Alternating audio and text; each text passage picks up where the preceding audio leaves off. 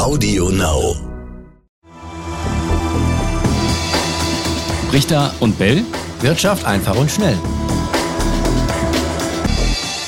Herzlich willkommen zu einer neuen Folge Brichter und Bell Wirtschaft einfach und schnell. Raimund Brichter ist bei mir. Und bei mir ist Etienne Bell. Hallo ihr da draußen. Heute wollen wir über Nachhaltigkeit sprechen, denn bisher kann man natürlich sagen, wenn man in Dinge investiert, in Aktien oder in Fonds, dann schaut man sich an, worum geht's bei dem Unternehmen, welche Zukunftsaussichten hat das und welche Rendite hat's bisher gemacht, sind, sind so vielleicht die Kennzahlen. Aber man kann ja auch sagen, ich möchte besonders nachhaltig investieren, Raimund, und das kann man jetzt machen, wenn man sich deutsche Unternehmen anschaut. Da gibt's jetzt einen neuen Index, den die Deutsche Börse aufgelegt hat, DAX 50 ESG heißt der. Über den sollten wir auch wirklich nochmal reden. Darüber gleich. wollen wir reden. Richtig, aber wir sollten nochmal auch klar machen, äh, euch da draußen, äh, das Thema Nachhaltigkeit in der Anlage ist schon viel älter als jetzt, dass es den DAX ESG gibt. Es ist schon seit Jahren ein Thema, das man natürlich versucht, ähm, wenn man in Unternehmen investiert, auch als Anleger, auch solche sich rauszugucken, die möglichst nachhaltig wirtschaften. Und da gibt es eben dieses Kürzel seit einigen Jahren ESG. Wofür steht das? Muss man erklären. Environmental, also umweltmäßig, Social, sozial und Governance, das ist Unternehmensführung. Und in diesen drei Kategorien sollen Unternehmen gut abschneiden. Also gute Unternehmensführung zum Beispiel, wenn ein, äh, ein Vorstand auch dafür sorgt, dass es keine Bestechung äh, in dem Unternehmen gibt. Ne? Äh, sozial ist ganz klar, wenn ein Unternehmen auch seine Mitarbeiter ähm, gut behandelt und Umwelt ist völlig klar, da sollte man nicht in Unternehmen investieren, die der Umwelt schaden. Das ist natürlich einfacher gesagt als getan, denn auch ich weiß, es gibt so viel unterschiedliche äh, Maßstäbe und äh, Messlatten, die man da anlegen kann, dass es hier kein eindeutiges Kriterium gibt, wo man sagen kann, das ist wirklich nachhaltig. Und ich gehe sogar, so, sogar so weit, letztendlich muss es jeder für sich selbst entscheiden, ob er ein Unternehmen A oder B als nachhaltig empfindet oder nicht. Jetzt hast du schon ein bisschen was vorher weggenommen, was wir hinten raus eigentlich noch angesprochen hätten, aber ähm, sehr gut, weil es Sorry. gibt natürlich kein Problem. Es gibt natürlich schon länger diese Möglichkeit, in nachhaltige Unternehmen anzulegen. Jetzt halt aber das erste Mal mit diesem DAX in Deutschland, in dem Unternehmen aus dem DAX, aber auch aus dem MDAX drin sind. Äh, 100 Stück sind das insgesamt. Und äh, es ist die Frage, wo, nach welchen Maßstäben wird da ausgesucht? Weil es gibt ja auch welche, zum Beispiel aus dem DAX wie RWE oder auch Fresenius, MTU, äh, Aero sind da nicht drin die haben es nicht reingeschafft. Also nach welchen Maßstäben ist man da vorgegangen?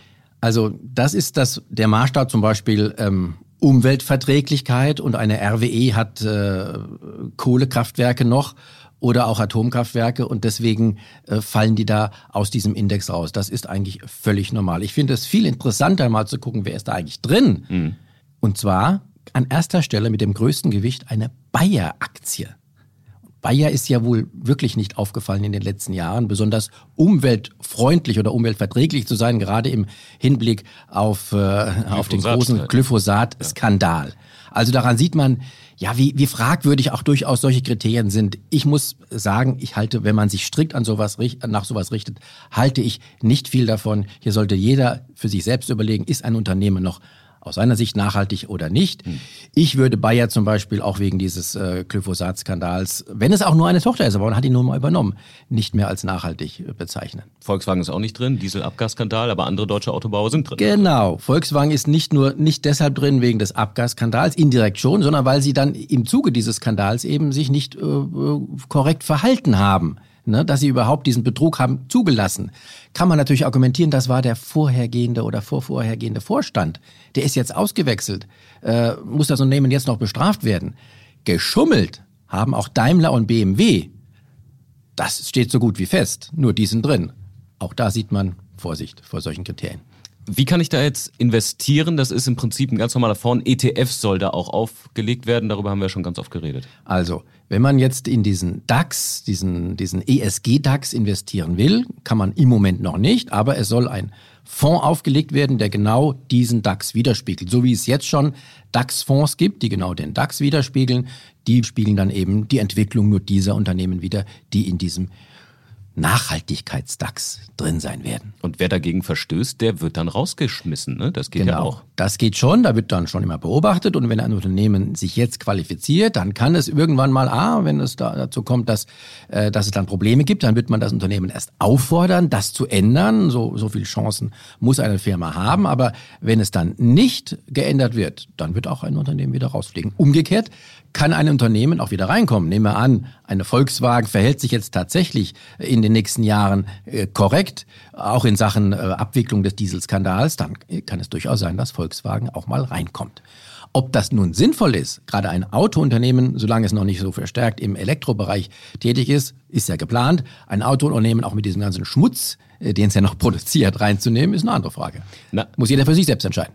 Nachhaltige Fonds, du hast es gesagt, gibt es schon länger. Das ist ja. jetzt nichts Neues in dem genau. Sinne, nur in, mit Blick auf die deutschen Unternehmen. Kann man denn sagen, wie. Mit Blick auf den DAX. Mit Blick auf den genau. DAX, genau, den Unternehmen, die genau. im, im, DAX sind. Äh, performen die anders als, als herkömmliche Fonds, die gemischter sind? Sind die besser, sind die schlechter? Also sie sind weder besser noch schlechter. Ähm, was man sagen kann, ist, dass, ähm, naja, vielleicht in, insofern schon etwas besser, weil ja zunehmend immer mehr Investoren weltweit von solchen Aktien Abstand nehmen, die eben nicht diese Kriterien erfüllen. Nehmen wir mal diesen ganz großen ähm, Anlagefonds aus Norwegen, der die norwegischen Staats Staatsgelder für die norwegischen Rentner verwaltet. Das ist einer der größten Fonds weltweit. Der witzigerweise oder ironischerweise sein Geld mit Öl gemacht hat, der aber jetzt schon seit längerem überhaupt nicht mehr in Ölwerte oder in Werte mit fossilen, die sich irgendwie mit fossilen Brennstoffen beschäftigen, ähm, investiert.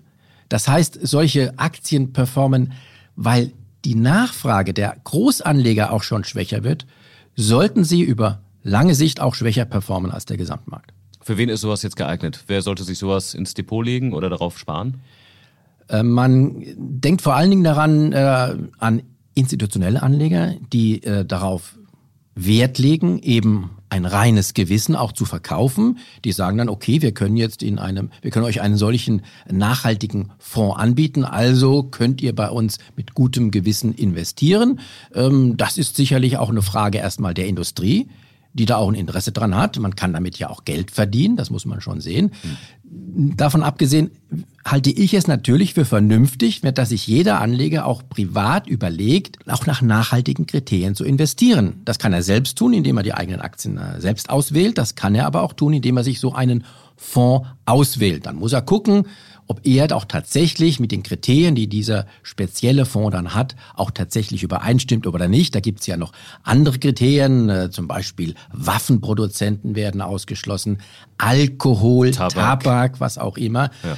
Ja, da gibt es dann Grenzfälle. Ein, ein Beispiel ist zum Beispiel die Aktie von Lind und Sprüngli, Schokohersteller, eigentlich lecker, aber die haben zu einem geringen Teil auch Pralinen mit Alkohol im Angebot. Da gibt es jetzt ganz große Hardliner, die sagen, selbst eine Lind und Sprüngli würde ich nicht nehmen. Können die tun. Ich würde sagen, äh, das ist weniger als fünf Prozent des gesamten Umsatzes, spielt für das Gesamtunternehmen keine Rolle. Da kann man ein Auge zudrücken. Aber wie gesagt, deswegen sage ich, das ist mehr oder weniger dann auch die eigene Entscheidung eines jeden Einzelnen. Wie seht ihr das da draußen? Nachhaltigkeit ja oder Hauptsache Rendite? Wird uns interessieren. Gerne schreiben.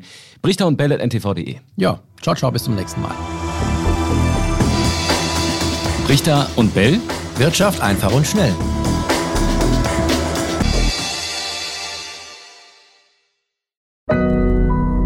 Audio Now.